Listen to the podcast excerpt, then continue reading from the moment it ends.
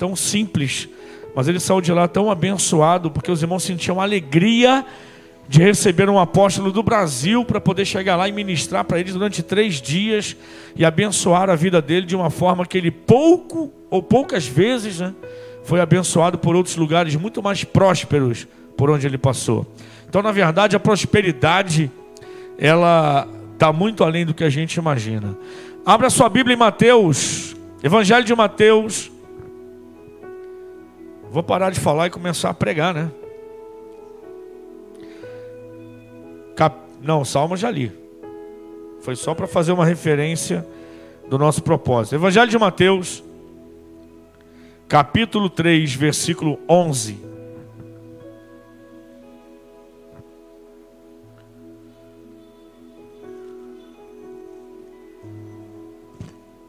Evangelho de Mateus, Evangelho do Filho do Rei. Não é isso, seminaristas? Capítulo 3, versículo 11. Quando João Batista disse sobre Jesus as seguintes palavras: Todos que acharam, digam amém.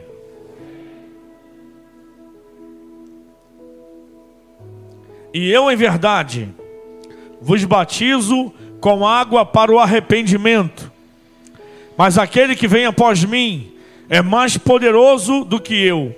Não sou digno de levar as suas sandálias ele vos batizará com o Espírito Santo e com fogo. Eu vou repetir aqui. E eu, em verdade, vos batizo com água para o arrependimento. Mas aquele que vem após mim é mais poderoso do que eu, do qual não sou digno de levar as suas sandálias ou de desatar as suas alparcas. Ele vos batizará com o Espírito Santo e com fogo. João Batista anunciando o reino de Deus, o reino dos céus, entre os homens, pelo deserto da Judéia, pregava o evangelho do arrependimento. Ele anunciava, o evangelho significa boas novas, então as novas que ele trazia, as notícias que ele trazia, eram notícias de arrependimento. A pregação dele em todo o deserto da Judéia, durante seu ministério, era: arrependei-vos, porque é chegado o reino dos céus. Ou seja, o que estava no céu está vindo. Aquele que estava no céu está prestes a chegar. Eu vim aqui para anunciar para todos vocês que é necessário que vos arrependeis, porque aquele que vem do céu está chegando. E ele é o rei. Você veja que é, toda a mensagem do Evangelho de Mateus gira em torno da realeza de Cristo. Vem anunciando, porque é, chamado Evangelho do Filho do Rei. Mateus de repente não tinha a, a, a, sabe, a noção de como o Espírito Santo estava conduzindo ele para anunciar aos judeus aquele que era o verdadeiro rei, aquele a quem eles deveriam reverenciar, o rei dos reis. Quando nascido, um ano depois, mais ou menos, do seu nascimento, quase dois anos depois, quando os, os magos, chamados magos do Oriente, vieram procurar o lugar onde Jesus estava para adorá-lo. Eles passavam em Jerusalém e perguntavam: onde está aquele que é nascido rei dos judeus? Quando Jesus é crucificado, e Mateus é o primeiro a relatar isso para nós, é, na, sua, na sua cruz, uma tabuleta foi colocada ali em três idiomas, e o que estava escrito era Jesus Nazareno, rei dos judeus. E nas palavras do precursor de Jesus, João Batista, que veio antes dele, apesar de ser primo e apenas seis meses mais velho, ele vem pregando por toda a Judéia, anunciando: olha, arrependei-vos, porque o reino dos céus é chegado. Olha, o reino só é reino se houver rei e súditos.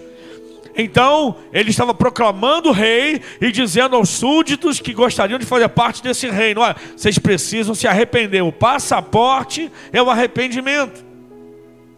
Então, João, ele vem pregando essa palavra antes de Cristo aparecer, iniciar o seu ministério aos 30 anos de idade. ele vem anunciando durante muito tempo. E nesse versículo que lemos aqui, duas coisas me chamam a atenção. Ele sabia da missão dele. Ele sabia que ele veio anunciar e veio preparar o caminho do Senhor, conforme as palavras de Isaías. Preparai o caminho do Senhor, que todo outeiro seja nivelado, né? Em outras palavras, que todo, é, todo, todo monte seja aplainado, que todo buraco também seja preenchido. Preparem o caminho, o rei está chegando. Isaías, tanto no capítulo 9 quanto no 11, o capítulo 9, verso 6 diz: Porque o menino nos nasceu, um filho se nos deu, anunciando Jesus, né?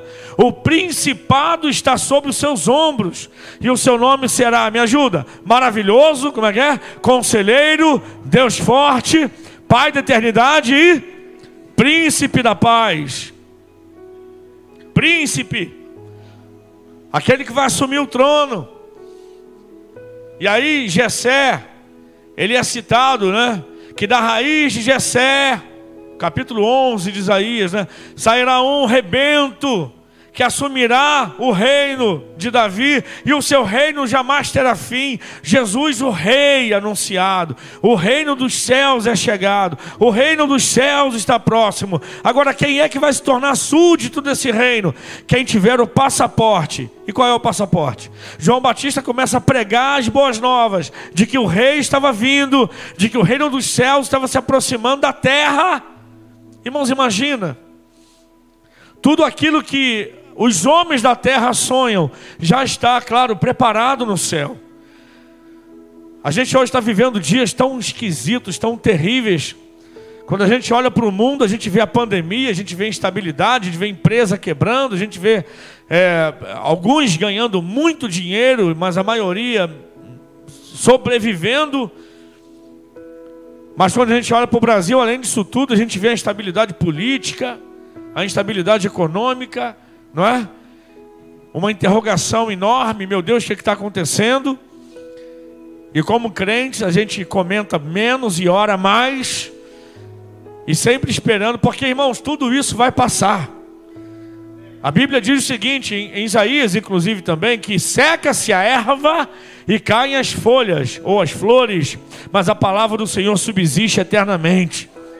Existe um reino ainda para ser estabelecido na terra, e vai ser um reino, sabe, muito maior do que o reino do anticristo, que também vai assumir por um pouquinho de tempo o reino dessa terra, mas depois dele, o rei dos reis, que assumirá por mil anos como a igreja, reinando. Preste atenção, irmãos, a gente tem que viver o presente, mas olhando para o futuro, e para quem tem uma visão curta, só enxerga até a grande tribulação, mas quem tem uma visão longa, uma visão macro, como, como diz o pastor Marquinhos, uma cosmovisão.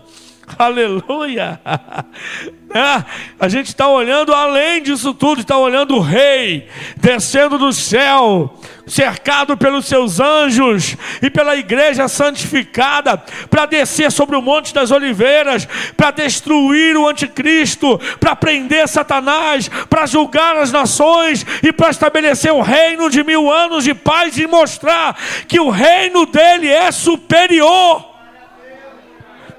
Eu não sei até onde você está enxergando, mas você tem que enxergar o final da história.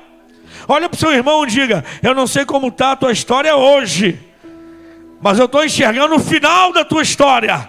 O final da história da igreja, que é uma história de triunfo, uma história de vitória, uma história é, sabe, irmãos, de muito, muito mais abrangência do que a gente possa imaginar hoje. Mas o reino Começou com a vinda do filho.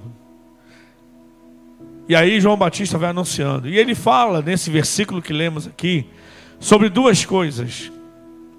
Ele diz: Porque eu vos batizo com água para o arrependimento. Diga, arrependimento. O passaporte para o reino é o arrependimento. E não é só para o reino, que na verdade, quando gente fala só o reino, o que, que é só, irmão? O reino é o reino, o reino dos céus, o reino de Deus, o reino é tudo, tudo é o reino. Ele governa sobre tudo. Ele reina sobre tudo. A sua justiça não, não, não tem mácula, não tem, sabe, não, não tem tendência. Ele não é parcial. O reino é tudo, irmãos. Tudo que você sonha, tudo que eu sonho, tudo que nós imaginamos, na verdade o apóstolo Paulo vai dizer que infinitamente mais além de tudo que pensamos, que cremos, que sonhamos, que esperamos, infinitamente mais além. Poxa, isso é mais do que o superlativo. Veja bem, infinitamente mais além.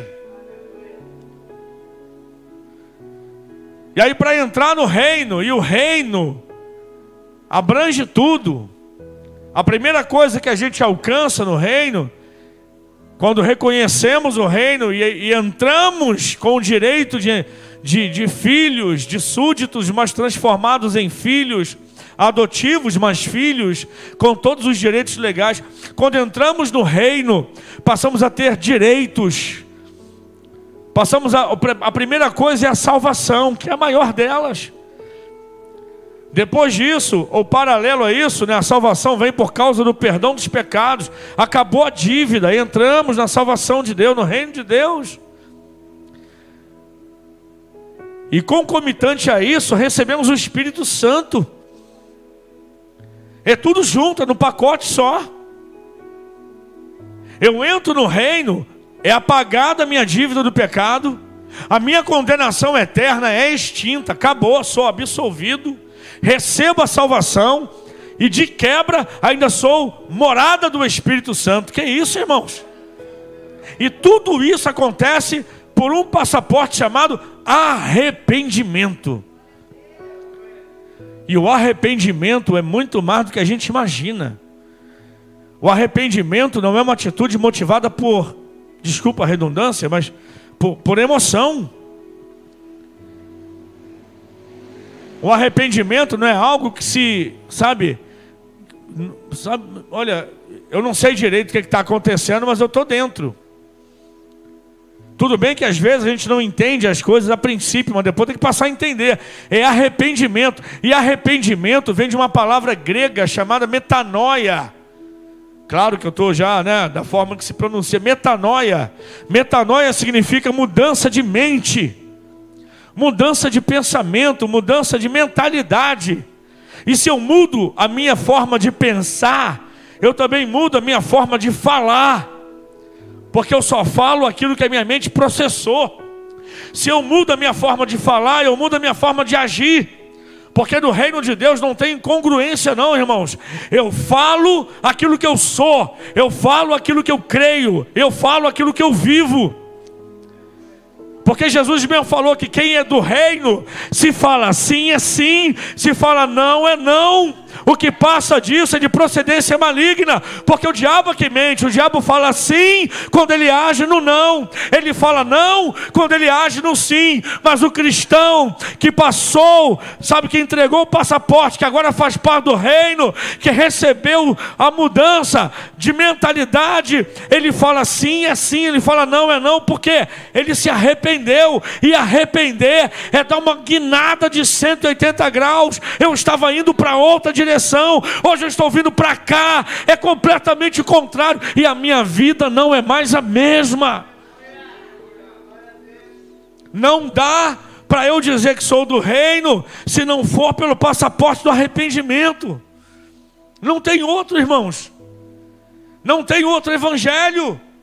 Paulo falou em Gálatas, capítulo 1, olha, se mesmo um anjo, se eu mesmo ou um anjo do céu descer e te anunciar, ó Gálatas, outro evangelho que não seja esse que vocês já conheçam, amaldiçoe ele, seja anátema. Porque não existe outro evangelho.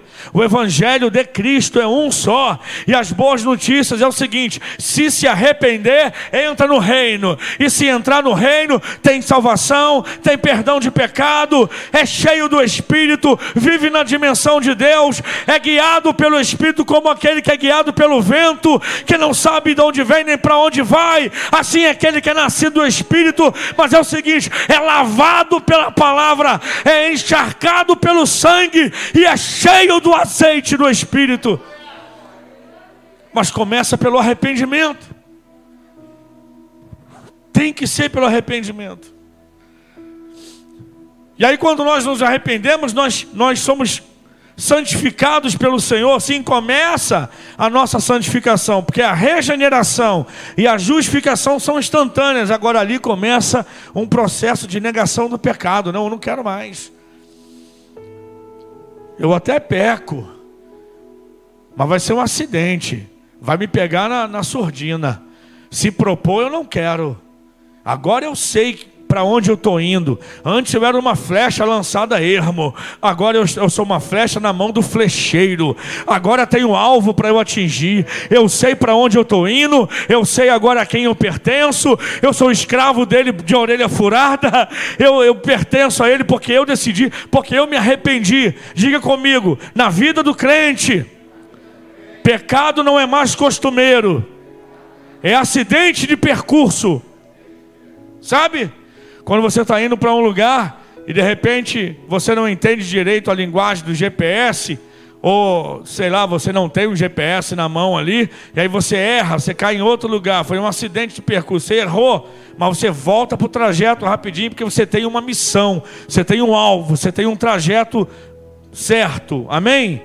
Assim é o pecado na vida do crente. Crente que se diz crente, que se diz participante do reino, que se diz morada do Espírito, mas que vive mergulhado de pecado, irmãos, como um porco na lama se revirando, Tiago diz: está tá por fora, não entendeu ainda, ainda está debaixo da lei, não conhece nada da graça.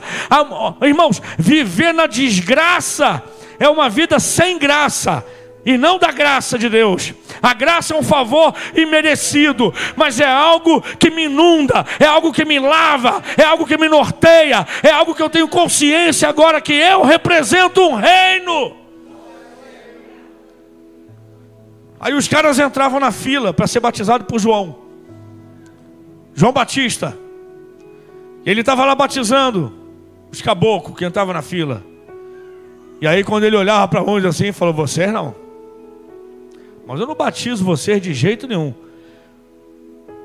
Vocês são muito espertinhos, né? Vocês estão ouvindo pregar por aí que quem não se arrepender, a ira de Deus vai alcançar. Vocês estão aqui para fugir da ira de Deus. É isso? Então fala o seguinte: volta e produzir frutos dignos de arrependimento. Depois vocês vêm e eu batizo. Diga comigo: arrependimento produz frutos. Por que, que eu estou falando isso, irmãos? Porque tem gente negociando a graça de Deus por qualquer coisa. Tem gente fazendo da graça de Deus uma coisa muito sem graça. Por isso que não vive em outro lugar não ser a desgraça. A desgraça é o declínio da graça. A desgraça é a ausência da graça. Isso daí eu estou fora. Eu estou debaixo da graça de Deus. Eu posso até pecar por erro, sabe, por, por, acidente de percurso, mas eu volto rapidinho para a minha estrada, porque eu sei que o meu alvo é Cristo e é para lá que eu vou.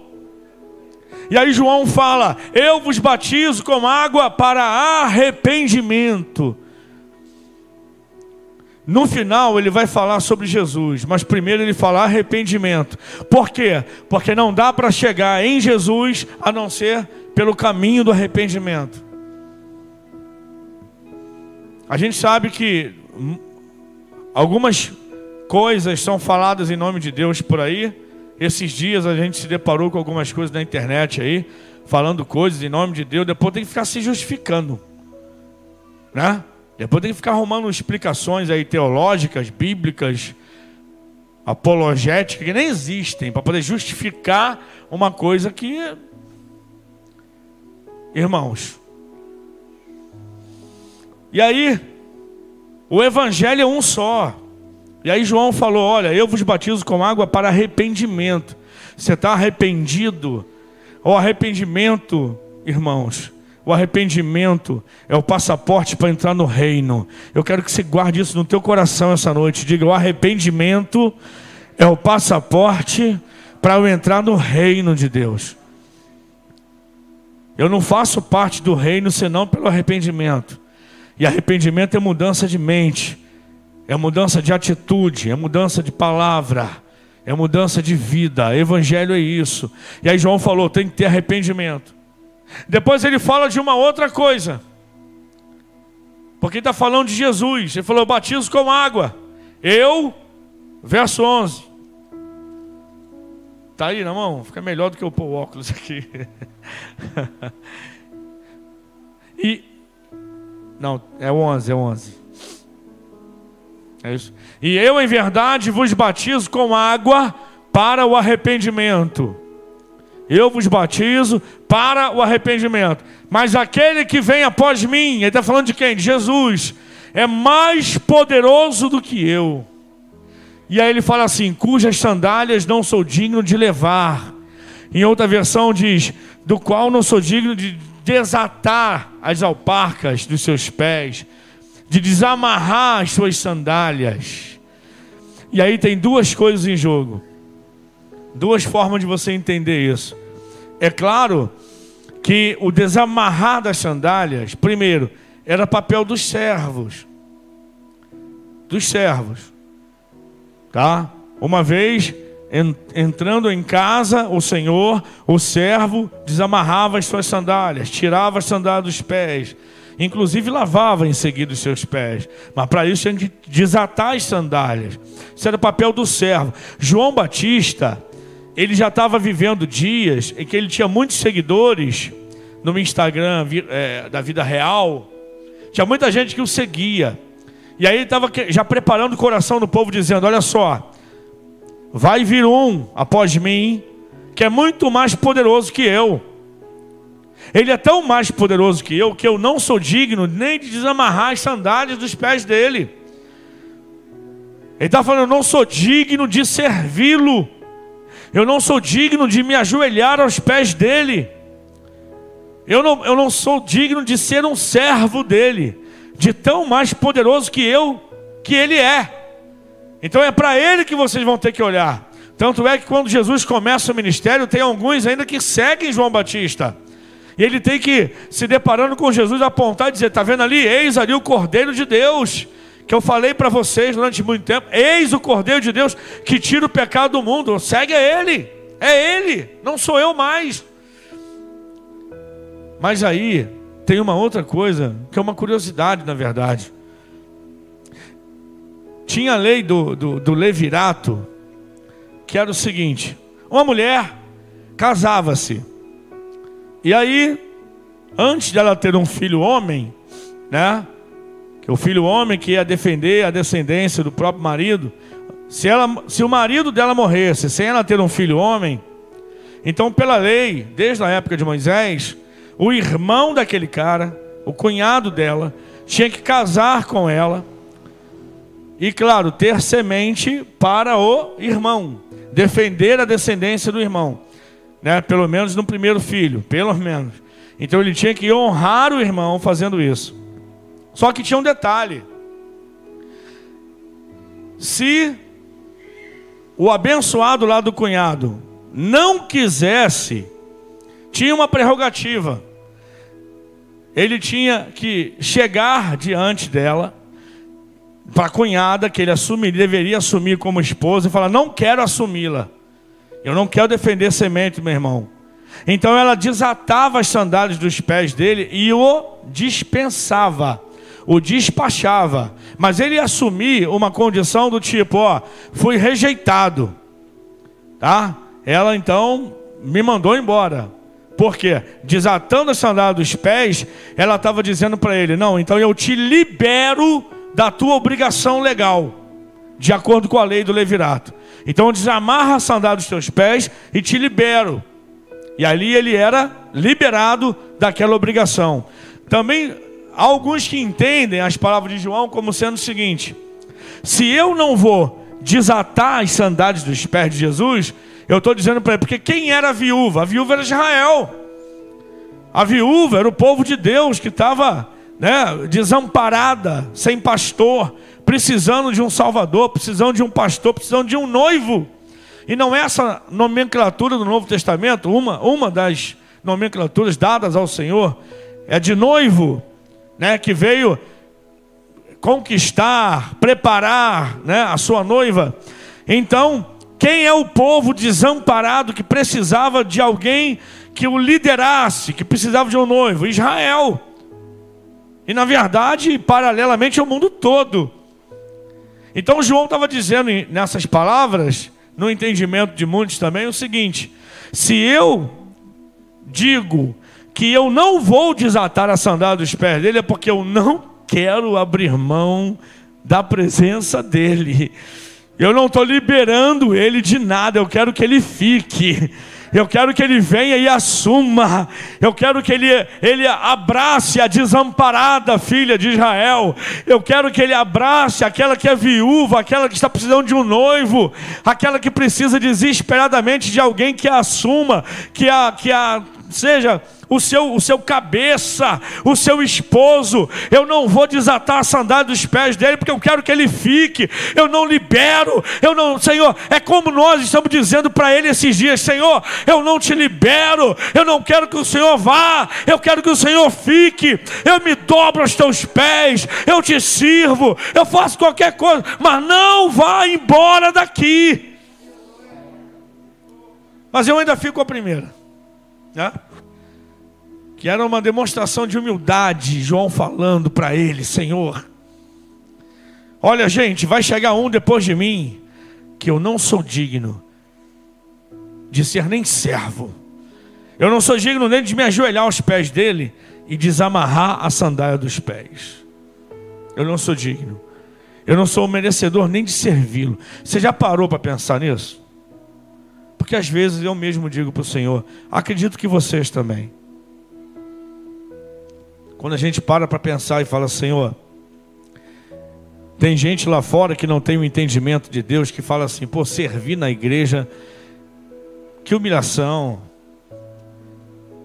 Às vezes o cara é um profissional, vai para a igreja trabalhar, serviço voluntário. Que isso? O cara tem, tem é graduado e vai para a igreja religiosamente, três, quatro vezes na semana. Que, que, que vida é essa? Passa um domingo dentro da igreja, que absurdo. Passar uma madrugada dentro da igreja, lendo Bíblia, não tem mais o que fazer, não. Só que eles não entendem uma coisa, irmãos. É que nós temos a consciência que nem para servi-lo nós éramos merecedores. Eu não mereço nem servir a Jesus. As pessoas que já perderam a consciência, sabe, irmão, como é importante servir a Jesus e fala: o quê? Não tem nada mais importante para eu fazer, não? Preparar a mesa de ceia? Ah, presta atenção. Eu sou. Eu tenho estudo, poxa. Arruma um negócio mais nobre para eu fazer. Tem gente que não tem noção. Eu, eu, eu, eu soube de um, de um caso, né? De um pastor bem, bem renomado aí, pastor Silas Malafaia, estava contando uma vez em, em suas mensagens que ele foi convidado por um pastor amigo dele para pregar na igreja desse amigo. E quando ele chegou lá, ele parou o carro no estacionamento, tinha um senhorzinho, um senhorzinho, diácono da igreja. Quando ele abre a porta para sair, o irmão já o recebe com a paz do Senhor, fala: Eu fui designado a te acompanhar. Me dê sua pasta. Não precisa me dar a pasta, vou carregar a pasta para o Senhor. Pegou a pastinha do, do pastor Silas e foi seguindo ele. Vem cá, eu vou te levar é, pela entrada, né, para onde o senhor vai entrar, acessar o altar. Levou ele lá, apresentou, levou ele para o pastor, deixou a pastinha do lado, foi lá, pegou um copo d'água, serviu a ele. O que o senhor precisar, eu vou estar aqui, ó, tá? Para te servir. E assim, aquilo tocou o coração do pastor Ciro de uma forma, um senhorzinho de idade já. E ele chegou no final do culto, depois de pregar, conversando com um amigo dele, falou: Rapaz, aquele senhorzinho ali, falou: É, rapaz, melhor diácono que eu tenho aqui. Ele falou: Pois é. Olha, agradece ele, que simpatia, que simplicidade. E falou: Pois é, é o juiz da cidade. É diácono aqui na igreja. Faz questão de fazer isso com todo visitante convidado meu para pregar. É ele, é ele que serve, é ele que vai. Viu o prazer dele de pegar um copo d'água para você? Pois é, é o juiz da cidade. Mas aqui dentro, ele entendeu que ele é diácono, ele é servo entendeu qual é o prazer, o prazer de servir. Sabe, irmãos, quem começa servindo, a carreira dele é muito grande no reino de Deus. Verdade. Você vai olhar na instituição dos sete diáconos, você acha lá um cara chamado Felipe. Estava ali. Depois você vai achar ele em outra situação, sendo usado por Deus no, no, no ministério evangelístico. Depois você vê como ele morreu e morreu, sabe, como Marte do Evangelho, um cara completamente. Entenda uma coisa, irmão: quem começa servindo, começou bem, sabe? E aí, João fala de duas coisas, diga comigo: arrependimento e quebrantamento. Arrependimento e quebrantamento.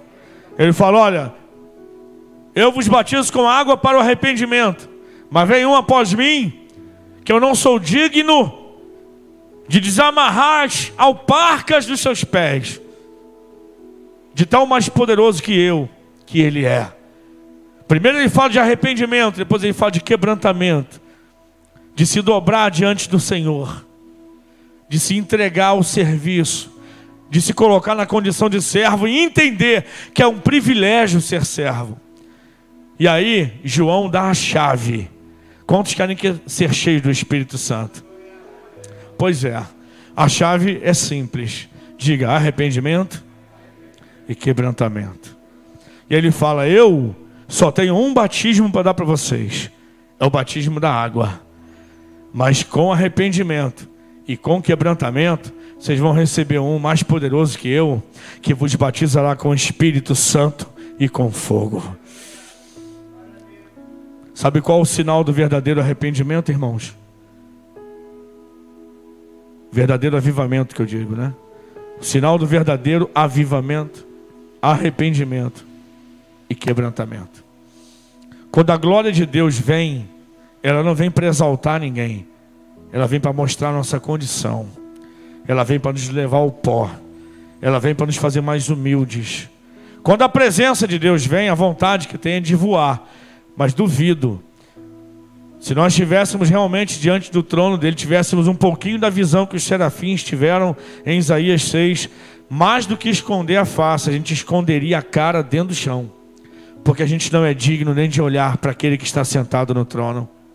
O primeiro sentimento do avivamento é fazer a igreja se arrepender e se quebrantar.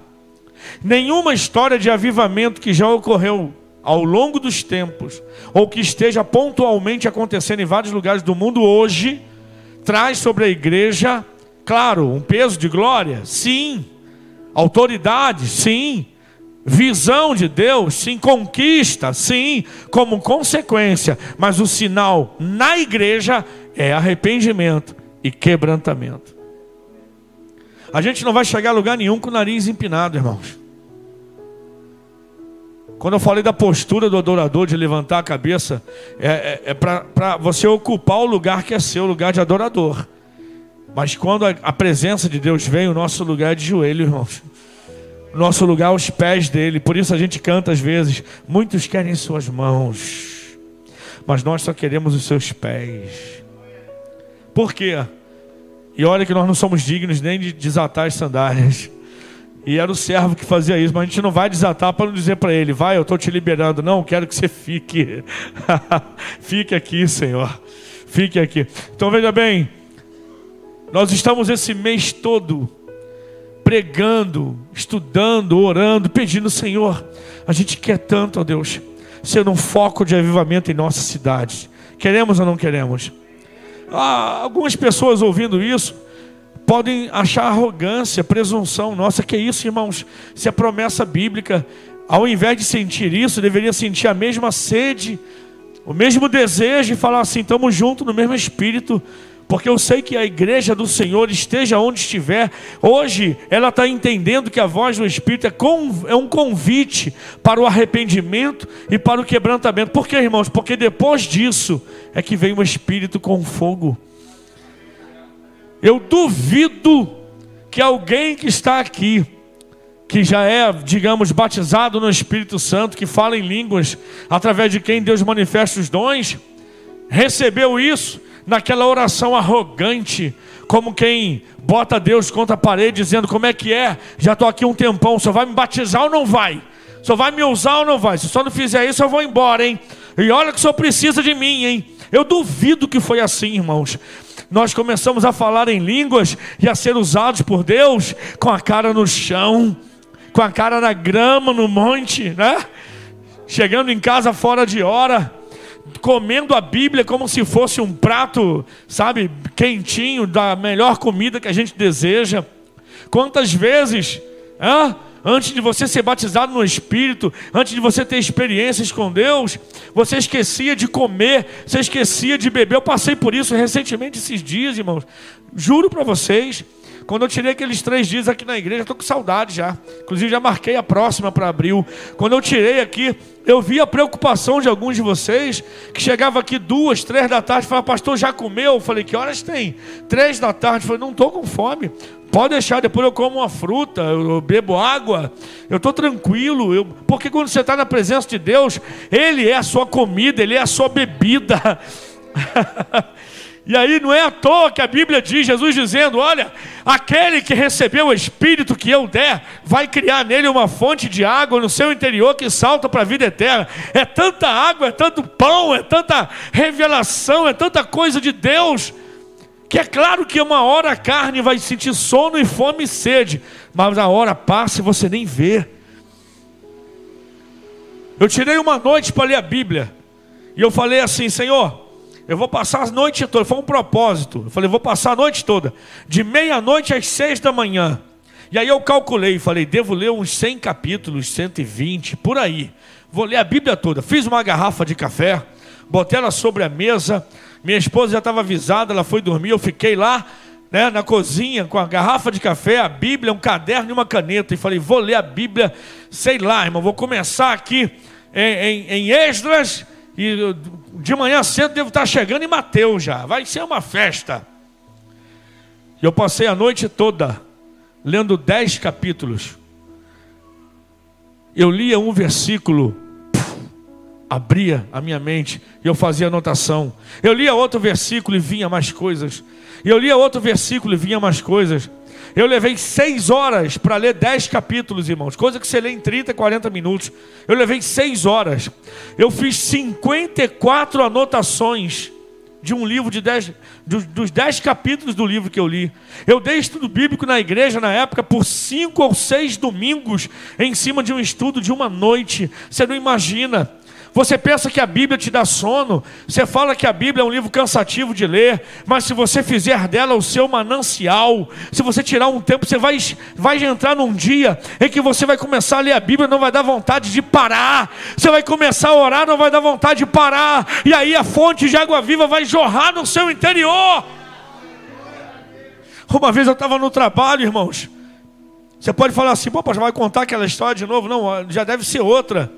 Porque teve uma época que eu estava em, é, em Campos durante alguns anos, só voltava para casa de 15, 15 dias.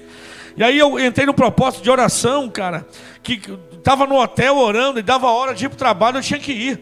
Então eu ia no carro orando, chegava lá, batia meu ponto, conversava, começava a fazer meu trabalho. No momentinho de folga que eu tinha, eu ia para um quartinho que ninguém entrava, fechava a porta por dentro e ficava orando, orando, orando, orando, e não dava vontade de parar. E aí acontece algumas coisas assim, mirabolantes, né? Ninguém entrava naquele quartinho. Era no fundo do escritório. Mal começava a orar, passava 30, 40 minutos, alguém batia na porta. Falei, não é possível. Aí eu abri a porta e a pessoa falava assim: "Tá fazendo o que aqui?" Eu falei: "Não, eu estava já estou saindo". Aí teve uma vez que, uma não, mais de uma vez, que não tinha como ficar ali orando, né? Já tinha feito meu trabalho, tá, gente? E aí eu ia para o banheiro masculino, lógico, masculino. Ia para o banheiro. E aí tinha aquelas, sabe, né? Aquelas cabinezinhas. Sabe para que, que serve aquelas cabines, né? Eu escolhia uma daquelas, fechava a tampa da latrina, sentava ali, fechava o olho, ficava orando dentro do banheiro. Era uma coisa tão incontrolável que às vezes eu pegava o ônibus, né? Na sexta-feira que tinha que voltar para casa, pegava o ônibus da 1001 no shopping Estrada, lá na rodoviária de Campos dos Goitacazes, para vir para a rodoviária Novo Rio. E eu dentro do ônibus vinha orando. E aí eu ficava com medo de alguém olhar e ver que eu estava balbuciando palavras. Eu ia para dentro do banheiro do ônibus de viagem orar, porque eu não conseguia parar de orar. Eu estava com medo de começar a falar em línguas ali, alguém ver e achar estranho. É sério, irmãos, porque eu estava numa época E claro que não foi aquela época, não estou falando isso com saudosismo, estou pontuando algumas coisas, mas isso Deus te traziu de volta já há meses de volta na minha vida. Quantas madrugadas, e aí falando do vinho novo, quantas madrugadas aqui, buscando a Deus nesse lugar, não víamos a hora passar. O Cadu sentiu um gosto da última vez aí, conversando, falando de Jesus, falando da Bíblia, oramos, vamos orar mais um tempo, aí orávamos, aí parava, bota um louvor, vamos cantar um louvor, e aí o tempo vai passando, porque quando você está na presença de Deus, nada mais importa a não ser a própria presença de Deus. E as revelações vêm, as ideias vêm, as direções vêm. Querido, em nome de Jesus, o Evangelho só ficou sem graça para quem saiu debaixo da graça. Mas para quem está debaixo da graça, sempre haverá graça, porque Paulo diz que vivemos de graça em graça, de glória em glória, de triunfo em triunfo. É tempo da igreja voltar, irmãos. É tempo da igreja sentir prazer de passar mais tempo falando com Deus, mais tempo apegado à palavra, como vamos fazer no próximo dia 7. Querido, ame a palavra ame a oração, ame o teu Deus intensamente. E aí você vai ver coisas que você pensou que nunca mais iam acontecer, vão voltar a acontecer. E eu profetizo nessa noite, em nome de Jesus, recebe se você crê, que esse é o tempo que Deus vai começar a fazer coisas extrapolantes em tua vida, extraordinárias. E eu profetizo mais, como eu tenho falado nos domingos pela manhã, que o sobrenatural vai ser coisa natural na tua vida. Oh meu Deus! Vai ser natural você profetizar para alguém, vai ser natural você ser usado por Deus para alguém, vai ser natural fluir de você o Espírito sobre alguém, vai ser natural, meu irmão. Não importa o ramo que você trabalha, não importa o local onde você estiver, quando o Espírito Santo precisar de alguém para usar, ele vai achar você. Quando o Espírito Santo precisar de alguém como instrumento, ele vai ver você, ele vai usar você, ele vai fazer de você, sabe, um instrumento para a glória do nome dele. Mas não sem arrependimento e quebrantamento. A gente não vai fazer nada para merecer isso. Na verdade, a nossa oração é: Senhor, eu não mereço. A nossa oração não é: Senhor, estou pronto, hein? Pode me usar. Não, a nossa oração vai ser: Deus, me dá mais um tempo, porque eu acho que eu não estou pronto, não. A gente precisa. Fica de pé, por favor, esse, esse momento. O arrependimento. Quando o Espírito Santo começa a despertar a igreja para algo grande que ele quer fazer, o primeiro sentimento em nós é: Senhor, conserta em mim urgentemente tudo que precisa ser consertado. E aí o Espírito Santo vai trazendo coisas na tua mente. De repente você vai separar uma manhã inteira para você jejuar em casa, dentro do quarto e orar, e você não vai conseguir falar nada, só chorar. Porque Ele vai trazer coisas na tua mente, como Ele faz comigo e com todos vocês, todas as vezes que a gente se lembra dele. E a gente só vai chorar e pedir perdão a Deus. Senhor, eu estou arrependido. Preste atenção, cara. Rapaz, preste atenção. Que tipo de vida cristã você tem levado ultimamente? Irmã, preste atenção. Qual o tipo e estilo de vida com Deus que a gente tem nutrido ultimamente? Para de sobreviver apenas da palavra que você pega no culto. Tenha o seu altar dentro da sua casa. Seja o sacrifício, como nós cantamos aqui essa noite. O fogo é Ele, o sacrifício tem que ser nossa própria vida.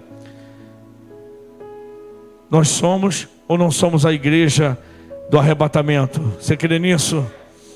Sabe, irmãos, uma vez eu estava pedindo a Deus aqui numa, sabe, passava muitas, muitas sextas-feiras orando aqui, e o púlpito era aqui, ó, a parede do altar era aqui. Eu botava a cabeça contra a parede aqui, o rosto contra a parede, e falava: Senhor, a gente precisa, Deus, ganhar almas para Ti.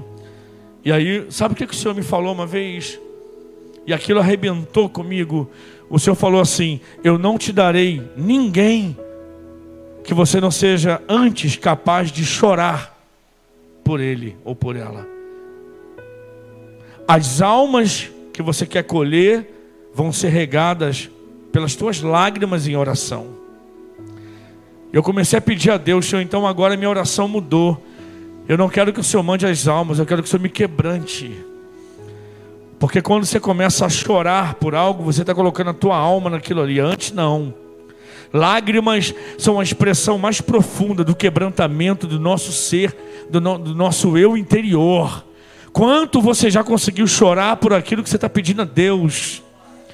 As lágrimas são como a confirmação de que aquilo está realmente vindo do seu interior, com toda a sinceridade da sua alma. São as lágrimas. Eu comecei a chorar.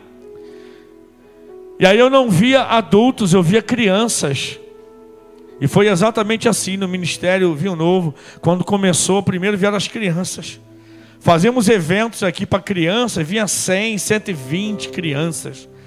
Adulto não vinha não, os pais vinham, deixavam as crianças aqui, ia embora e só voltava depois para buscar.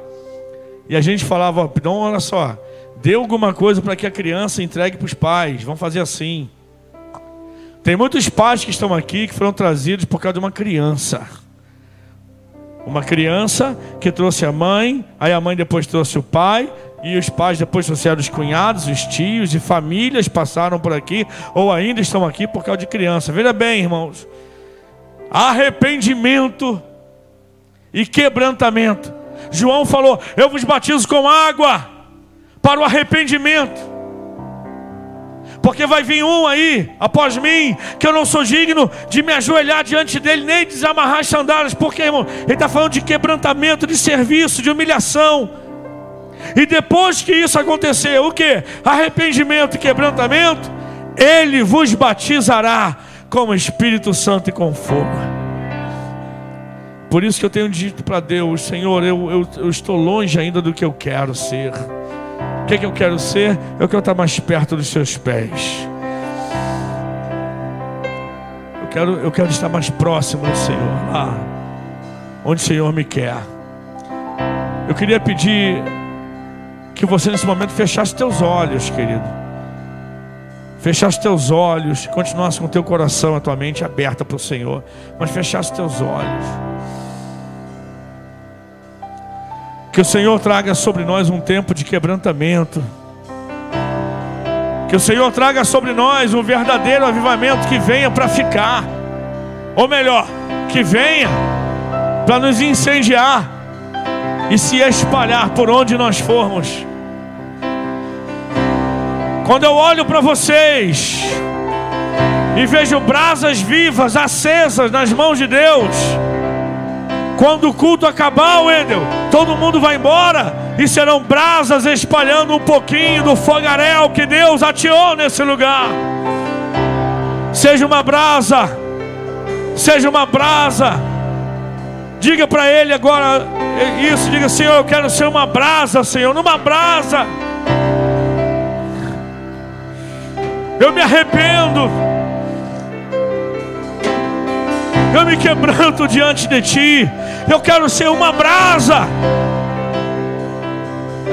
E aí você vai poder andar mais 500 metros, e mais 500 metros, e outros tantos 500 metros. O quanto você está disposto a andar, o quanto você está disposto a ser guiado por Ele. Arrependei-vos, porque é chegado o reino dos céus. Arrependei-vos. É tempo da igreja se arrepender, sim. Segunda Crônicas 7,14. Se o meu povo, que se chama pelo meu nome, se humilhar. A primeira direção de Deus é humilhação. Se humilhar, orar e buscar a minha face e se converter dos seus maus caminhos, humilhar, orar, buscar a minha face, e se converter dos seus maus caminhos. Você sabe que tem caminhos que você precisa se converter. Eu sei que tem atitudes que eu preciso me arrepender, me converter. Não tem como esconder isso de Deus. Agora você quer uma palavra para encher de esperança o teu coração? Deus sabe que eu e você não somos perfeitos, mas mesmo assim Ele nos amou e nos escolheu para sermos o seu povo. Isso quer dizer que Deus não tem problema com os nossos erros, mas Ele quer ver um coração quebrantado, ainda de olhos fechados entra pelo caminho do arrependimento, entra pelo caminho do quebrantamento. Diga para ele: Senhor, eu sei, eu sei que eu ainda não sou quem eu deveria ser, mas pela tua graça eu também não sou mais quem eu era. Se o Espírito Santo trouxer alguma coisa à tua mente, agora diga para ele: Senhor, eu me arrependo. Eu me arrependo pelas palavras que eu não deveria ter falado. Eu me arrependo pelos pensamentos que eu não poderia ter tido, mas eu tive. Eu me arrependo pela forma como eu tratei alguém hoje. Eu não deveria ter tratado. Eu me arrependo, eu me arrependo. Eu quero voltar, eu quero voltar. Eu quero acertar o alvo que é o teu coração. Arrependei-vos. Essa é a primeira palavra para quem quer receber o Espírito Santo e fogo. Arrependei-vos e lançai-vos aos pés dele.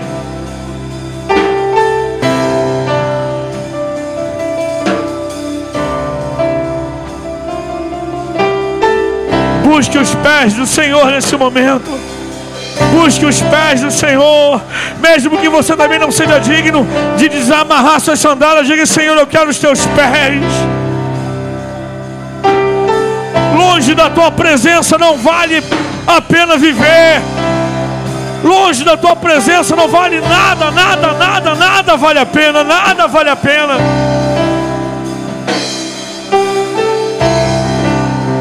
Nem todo o dinheiro, nem todas as contas pagas de uma noite por dia, milagrosamente, nem um carro melhor, nem uma casa melhor, nada sem a tua presença.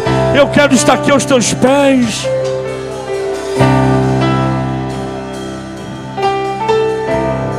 Porque quando o nosso coração estiver cheio de arrependimento, e a nossa alma estiver totalmente quebrantada, a palavra diz que há um coração quebrantado e um espírito contrito, Deus não desprezará jamais. Talvez você tenha orado até hoje assim, Senhor, eu quero ser usado por ti. Eu quero ser usado em profecia, em dons de curar, em maravilhas. E o Espírito pergunta: para quê? Ele sonda o nosso coração.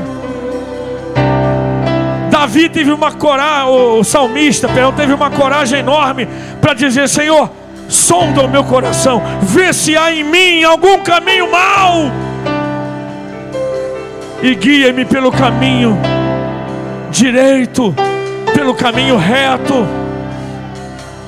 Eu quero ser usado por Deus para quê? Para todo mundo me convidar. Eu quero ser usado por Deus para quê? Para todo mundo quase que prestar continência quando eu parar ou passar. Eu quero. Não, não, não, não, não. É porque essa geração precisa conhecer Deus. Quanta gente ferida que precisa de cura, quanta gente doente que precisa de cura, quanta gente oprimida que precisa ser liberta. Oh meu Deus, e quem o Senhor usará? A quem enviarei? Quem há de ir por nós? É o clamor do Espírito nessa noite, mais uma vez. E aí, pelo arrependimento, pelo quebrantamento, a igreja diz, você diz, eu digo: Eis-me aqui, Senhor.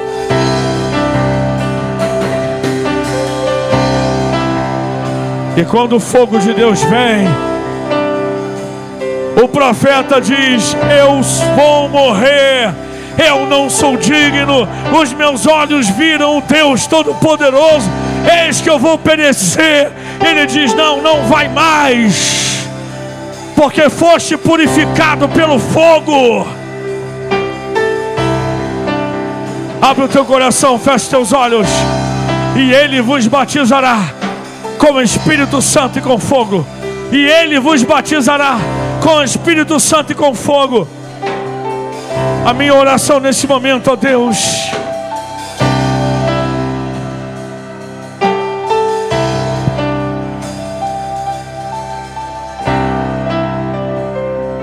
Eu me arrependo, Senhor, de cada palavra maldita, de cada palavra perversa, de cada palavra torpe, em meu nome, no nome desse ministério. Eu me arrependo, Senhor, de cada oferta que não foi depositada no altar. Eu me arrependo de cada dízimo sonegado. Eu te peço perdão, Senhor, de cada imagem para a qual não deveríamos ter olhado. Eu te peço perdão, Senhor, por cada ato de fornicação. Eu te peço perdão, Senhor, por cada ato de adultério, pelos pecados cometidos, confessados ou não confessados. Eu me arrependo e eu te peço perdão nessa noite aqui. Eu te peço perdão, Senhor, pelo coração altivo. Eu te peço perdão pela falta de sinceridade, pela fofoca, pela ganância. Eu te peço perdão, Senhor, por cada comportamento indecoroso.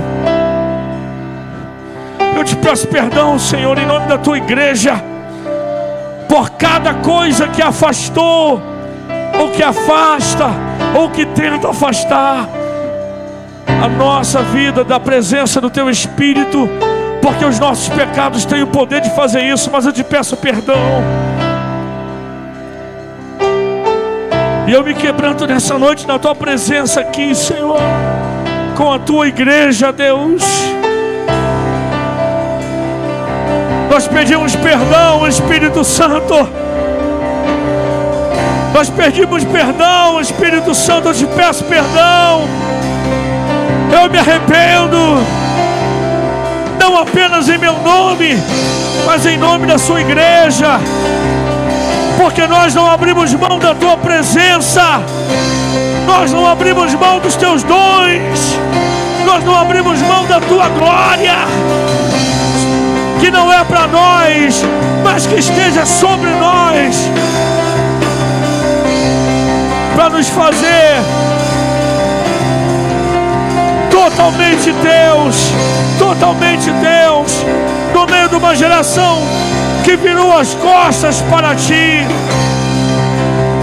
no meio de uma geração que não honra o altar, que não honra o púlpito, que não honra a palavra, que não honra o Espírito, que não honra o Deus dos céus. Perdoa, Senhor.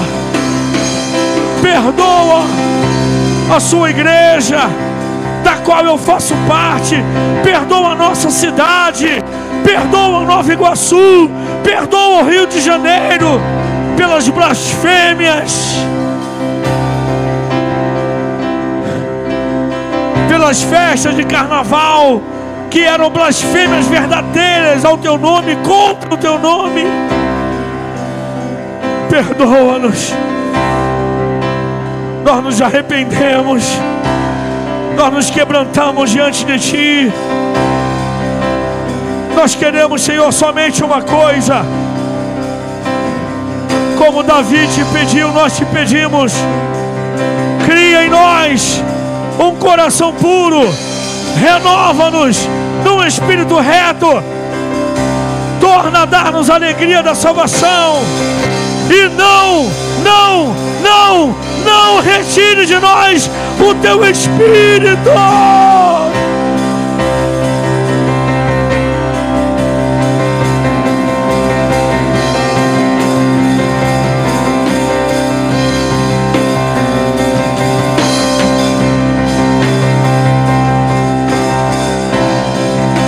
Perdoa Nova Iguaçu Perdoa, Senhor, o Rio de Janeiro. Perdoa o Brasil. Começa um avivamento nessa nação, meu Deus, como nunca vivemos. E por favor, Senhor, nos inclua nisso, ó Deus. Nos inclua nisso, ó Deus.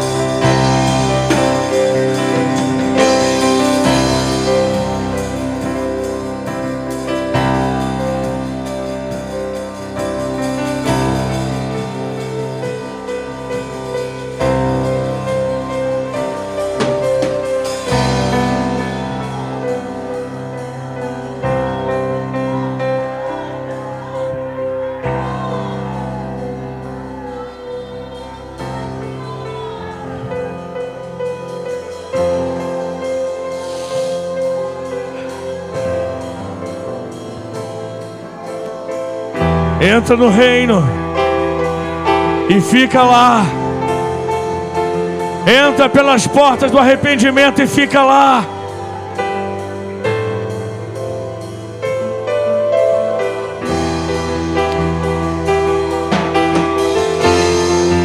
E eu, na verdade, disse João, vos batizo com água para o arrependimento, mas vem um após mim é mais poderoso do que eu, do qual não sou digno de desatar a sandália dos seus pés, e ele vos batizará com o Espírito Santo e com fogo.